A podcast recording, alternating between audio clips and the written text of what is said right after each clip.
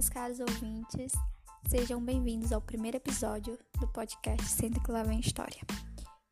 E antes mesmo de eu falar qual é o tema do episódio de hoje, eu vou estar me apresentando para vocês. Eu me chamo Michele, tenho 19 anos, sou cearense e sou graduanda no curso de História pela Universidade do Estado do Rio Grande do Norte, UER. Episódio de hoje: A história da educação no Brasil. Bom, falar sobre a educação no Brasil é um assunto bem extensivo porque são quase 500 anos de história, né?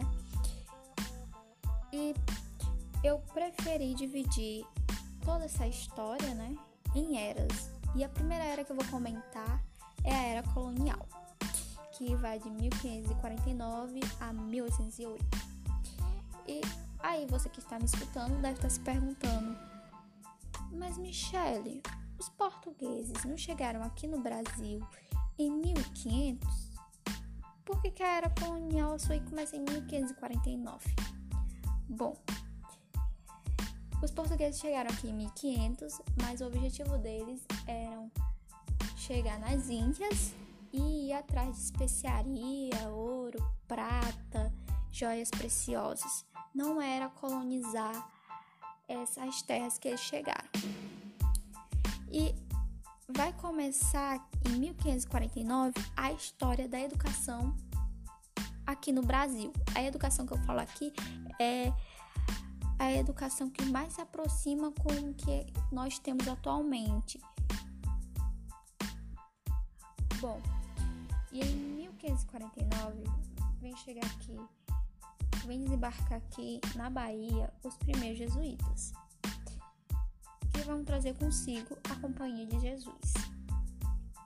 A Companhia de Jesus ela foi fundada por Ignácio de Loyola em 1534. Mas por quê? Ela foi fundada para disseminar a ideia da fé cristã. E por que isso? De onde provém essa ideia de fundar essa companhia? Bom, nessa época, na Europa, estava ocorrendo aí a reforma protestante e a contra-reforma. Mais tarde, a contra-reforma, que seria uma resposta à reforma protestante. E aí, essa companhia veio com essa ideia de disseminar a fé cristã e chegaram aqui no Brasil com o principal objetivo de converter a alma dos índios. Tanto é que tem uma carta que o padre Manuel de Nóbrega enviou para a corte portuguesa que ele escreveu que os índios são papéis em branco. Então, eles consideravam os índios puros e que eles necessitavam é, de um ensinamento para conhecer a verdadeira fé, que era a fé cristã. As aulas nessa época eram as aulas nessa época elas eram lecionadas em escolas provisórias que eram as chamadas missões. a educação dos índios ela era chefiada pelo, especialmente pelo padre José de Anchieta, e ele cuidava principalmente né, da tribo Curumi. Nessa época aqui no Brasil já se tinha algumas pessoas já morando, né? E os filhos dos colonos eles recebiam os seus conhecimentos, né, suas aulas em colégios locais mais estruturados do que as missões, se eles fossem, no caso, a, a vir a pegar a vida religiosa para si. Já o porque dizem que na época o primeiro filho, né, ele que ia herdar tudo, ia tomar conta de tudo, o segundo filho, o filho do meio, ele ia ter que se tornar padre. E o terceiro filho, ele tinha que ter alguma profissão, como um doutor, na época que era uma profissão com um status bem elevado. Então, esse terceiro filho, ele ia estudar fora do, Bra do Brasil, na Europa. Já o do meio, que ia para a vida religiosa, ele ia estudar aqui nas escolas aqui do Brasil mesmo. E a base curricular que os jesuítas utilizavam era chamada de Ratio Studiorum, que era uma forma para ter é, o controle, para saber que todos os, os jesuítas estavam dando o mesmo conteúdo. E aí tudo estava ocorrendo muito bem, né? Com, enfim, com o ensino dos jesuítas, mas chegou no ano de 1759, já com mais dos anos, dos anos do, dos ensinos aí do jesuíta, eles foram expulsos da colônia do Brasil. Por quê? Para a coroa portuguesa, não era de bom tom que os índios é, virassem cristãos, porque eles não iam poder escravizar eles. E aí, justamente no ano de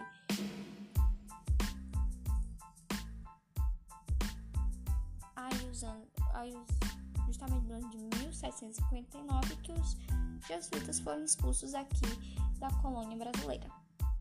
E após sua expulsão, passou o, a colônia do Brasil ficou com 10 anos sem uma escola estruturada.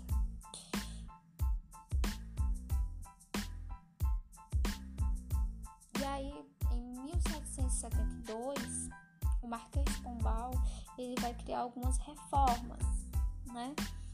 Que essas reformas elas têm uma ideia muito, uma influência muito forte do iluminismo que é a criação de um Estado laico que não vai sofrer com a influência tanto assim da religião, não é? E a criação do ensino público. Mas mesmo assim, os negros e mulheres eles não tinham o direito de estudar. E nessa época não havia um sistema educacional. E aí, 1808, a gente vai ter a chegada da família real aqui no Brasil. E com a chegada deles, nos seus navios, eles traziam um total aí de mais de 60 mil livros e foram esses livros que deram origem à Biblioteca Nacional. E trouxeram algumas melhorias, tanto é que João VI, ele Dom João VI ele abriu aqui no Brasil algumas academias militares, jardins botânicos, deu início à Biblioteca Real e ao Museu Real. E na Bahia criou-se os primeiros cursos que foram voltados para a área da medicina e economia. E em 1818, em Salvador, foi criado o primeiro curso de desenho industrial. Mas mesmo assim, a educação ela continuou tendo a sua, a sua importância sendo apenas secundária. E aí a gente vai terminar por aí a nossa era colonial e vamos dar início agora à era imperial, que vai de 1822 a 1889. E aí nesse período aí, em 1822, que o Brasil vai deixar de ser colônia de Portugal para virar um império tendo como seu primeiro imperador Dom Pedro I. E em 1824 é feita a primeira Constituição aqui do Brasil, e nessa Constituição instituía que, que deveria haver a liberdade de ensino, pelo menos para as instituições primárias. Ou seja, todo mundo poderia estudar. E aí, em 1827, precisamente no dia 15 de outubro de 1827, é criada uma lei que garantia a criação de escolas de primeiras letras em qualquer lugar, em qualquer, em qualquer cidade vilarejo. E nesse período, como as meninas já estudavam, os seus ensinos da, das meninas e dos meninos eram diferentes, só não quando o assunto era na matéria de gramática e sobre as suas orientações religiosas. E aí no ano de 1864, o ensino elementar, secundário e a formação de professores ficavam a cargo das províncias e somente pertencendo ao poder do Estado, poder central, ficava o ensino superior. Já no ano de 1837 é, cri é criado o Colégio Pedro II. E aí não modificou muito, a partir disso aí não apareceu mais nenhuma novidade para a educação. E aí a gente vai chegar na Primeira República, que vai ser de 1889 a 1930. Antes mesmo já de eu iniciar, eu acho que vocês, meus ouvintes, já repararam que a, educa a história da educação no Brasil ela vai andar juntinha com a política. Por isso que eu tô dando assim por anos e por eras. E aí vai ser na Primeira República que vai, a gente vai ter um ensino seriado, porque antes era todo mundo poderia estudar na mesma série. Não era não era diversificado como é hoje em dia, que é, que é por idade. Cada série tem uma faixa etária. E aí é nesse período também, principalmente de 1920 a 1990, que a gente vai ter aqui a influência do escolanovismo no Brasil, no qual a gente vai ter uma ideia que seria libertar o aluno da tutela do adulto para colocar sobre a tutela da, de, dele próprio, da sua própria consciência moral. O ensino secundário apenas tinha função preparatório para o ensino superior, não é? E aí nesse período a gente vai ter também algumas reformas educacionais inspiradas na, no, na escola nova, que uma delas foi que ocorreu no Ceará em 1923 pelo Lourenço Filho e na Bahia em 1925 por Anísio Teixeira. E aí aqui a gente vai terminar a era da Primeira República e vamos começar com o sujeito político mais emblemático de toda a história brasileira até hoje, que é Getúlio Vargas. Estou falando da era Vargas, que vai vir de 1930 a 1945. No dia 14 de novembro de 1930, segundo o decreto 1902, é criado o Ministério do Negócio da Educação e Saúde Pública. Até então no Brasil não se tinha um ministério que cuidava da educação e a partir daí a gente tem um específico, como eu já falei. E aí a gente vai ter a, a criação, né? Em 1904 vai surgir a USP, mas antes mesmo da USP, que é a Universidade de São Paulo, já tinha surgido já a Universidade do Rio de Janeiro e a Universidade Federal de Minas Gerais, que é de 1927. E em 1942 vai ser é fundado o SENAI, que é o Serviço Nacional de Aprendizagem Industrial, que ele vai ser bem importante, que ele vai iniciar aqui no Brasil os cursos técnicos. E aí a gente vai encerrando a Era Vargas e vamos iniciar com a Era da República Populista, que vai de 1946 a 1964. No ano de 1946, a gente vai ter uma nova Constituição né, que vai implantar o serviço gratuito do ensino primário e, na sequência, dos estudos para os indivíduos que comprovassem falta de recursos, que é, que é, por exemplo, você tinha nessa época, não é, era garantido foi garantido em 1948 que você poderia ter o seu ensino até gratuito até o ensino primário, mas a partir daí, indo para o secundário, você precisava comprovar para o governo que você não tinha condições de pagar. Aí você ganhava, digamos assim, uma bolsa, entre aspas. E aí é nesse período também que a gente vai ter as primeiras experiências de, do grande Paulo Freire com seu método de alfabetização e a gente vai ter também uma discussão sobre as diretrizes do ensino educacional no Brasil. E aí eu vou encerrar a era populista e agora vou entrar na era militar, que vai ser de 1964 a 1885.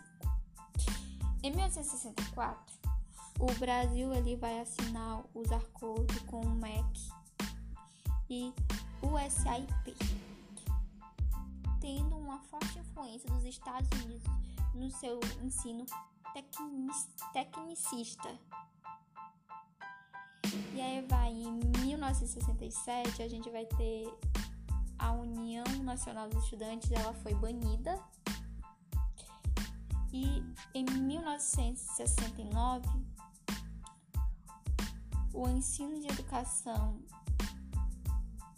e em 1967 é criado o ensino de educação moral e cívica para todos. E algo que eu não disse anteriormente, né, são muitas datas, é que em 1967 é criado o Movimento Brasileiro de Alfabetização. E já no ano de 1969 é, a filosofia vai sair do currículo do ensino brasileiro. História e geografias elas serão unidas a partir do primeiro grau, chamado de estudos sociais. E a escola normal é extinta. E em 1982, o ensino profissionalizante deixou de ser obrigatório.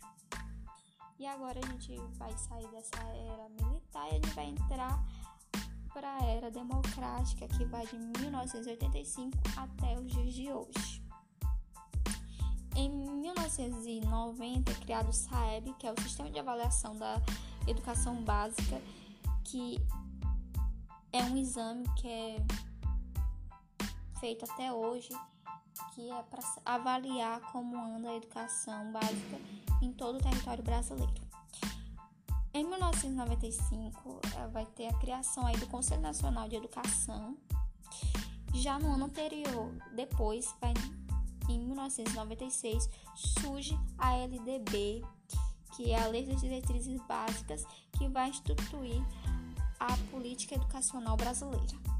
Em 1998, é publicado os primeiros parâmetros curriculares nacionais, o PCN, Bom, aí em 1998 a gente vai ter a criação do Enem e para quem não sabe, o Enem ele era válido como certificação para a diplomação do término do ensino médio. E aí agora a gente vai dar um salto bem grande, aí vamos para 2012, no qual é publicado as diretrizes curriculares nacionais da educação brasileira. E aí em 2016 a gente vai ter uma preparação de uma base nacional comum curricular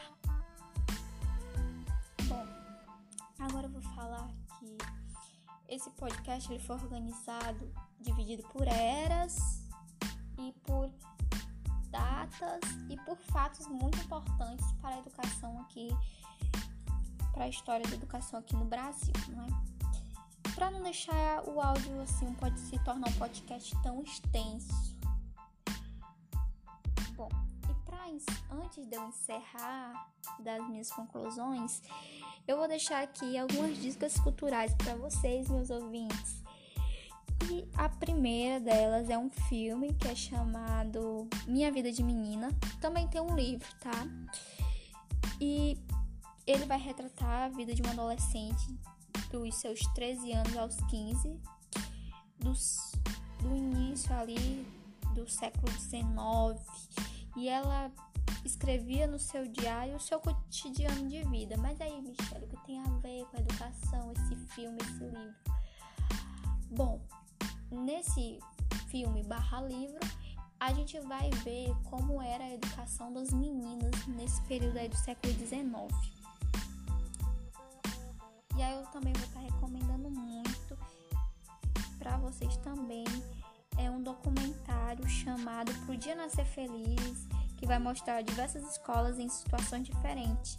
E esse documentário tem como objetivo mostrar as desigualdades da educação aqui no Brasil. E aí eu acho que esse documentário está muito relacionado com esse tempo atual que a gente está vivendo. E aí eu vou também estar tá indicando um livro. O primeiro livro que eu vou indicar, ele é chamado O Ateneu, que ele vai contar a história de um garoto chamado Sérgio, que vivia aí no século XIX e que ele vai estudar num colégio interno chamado o Ateneu. E aí, e a gente vai poder, o leitor vai poder ver como era a, o funcionamento de um colégio interno ali no século XIX aqui no Brasil. Outro que eu vou estar indicando, que é um clássico da literatura brasileira, amável demais esse livro, é Dom Casmurro, do escritor Machado de Assis. Por que, que eu vou estar indicando ele? Porque Bentinho, que é o personagem principal, ele vai estudar num seminário. E aí, a gente vai, ao longo do livro, a gente vai conseguir entender como era o funcionamento do seminário e tudo mais. Como era a educação no Brasil naquela época, do seu século 17, 16. E eu vou também indicar um livro paradidático chamado Navegando pela História da Educação do Brasil. E ele vai trazer estudos sobre educação na época de colônia, imperial e república. E essas são as minhas dicas culturais para vocês. E para finalizar meu podcast, eu vou dar um, um balanço geral sobre toda a educação.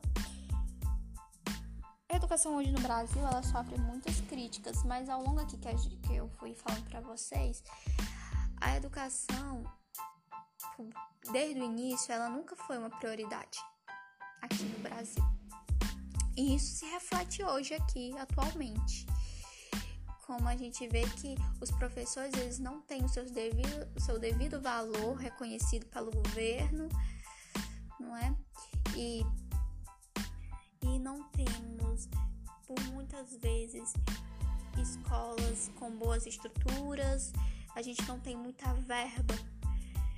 O governo não repassa muita verba, verba suficiente para se ter uma boa educação. Mas fica aqui algumas críticas minhas, pessoais, à educação brasileira, né, que a gente vai vendo que ela nunca foi priorizada e aí a gente entende muito porque atualmente ela continua não sendo priorizada sofre vários descasos aí do poder público e até mesmo de nós, da sociedade e dos indivíduos. Para finalizar, eu vou deixar um tchau para vocês e acreditem sempre na educação, porque a educação ela tem um poder transformador. Tchau, tchau. Até o próximo episódio do podcast Senta que lá vem história.